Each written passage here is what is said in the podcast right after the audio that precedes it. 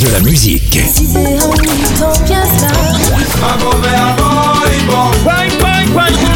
Et des infos. Elle chantera jusqu'à ses 99 ans. Double disque d'or pour son premier album solo. C'est VSM Radio.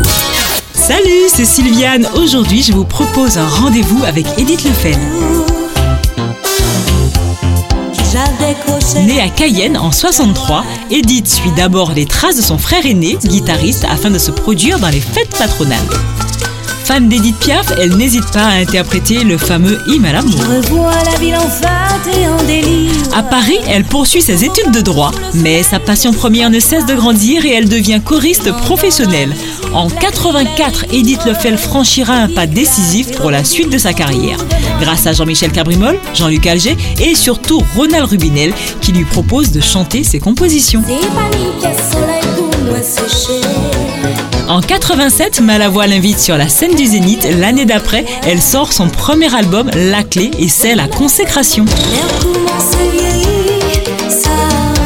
Son deuxième opus en 92, Messi, lui vaut un trophée sa scène. Rendez-vous, son troisième album en 96 reste un joyau musical.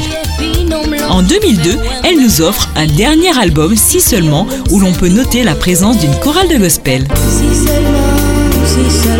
Edith a tracé le sillon d'une carrière dense qui a combiné bonheur, talent, professionnalisme et beauté. Mais le 20 janvier 2003, elle s'envole bien trop tôt parmi les étoiles. C'était un rendez-vous avec la petite fée Edith Lefel.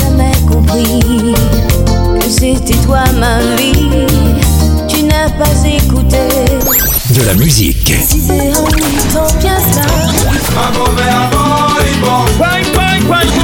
Et des infos. Elle chantera jusqu'à ses 99 ans. Double disque d'or pour son premier album solo. C'est VSM Radio.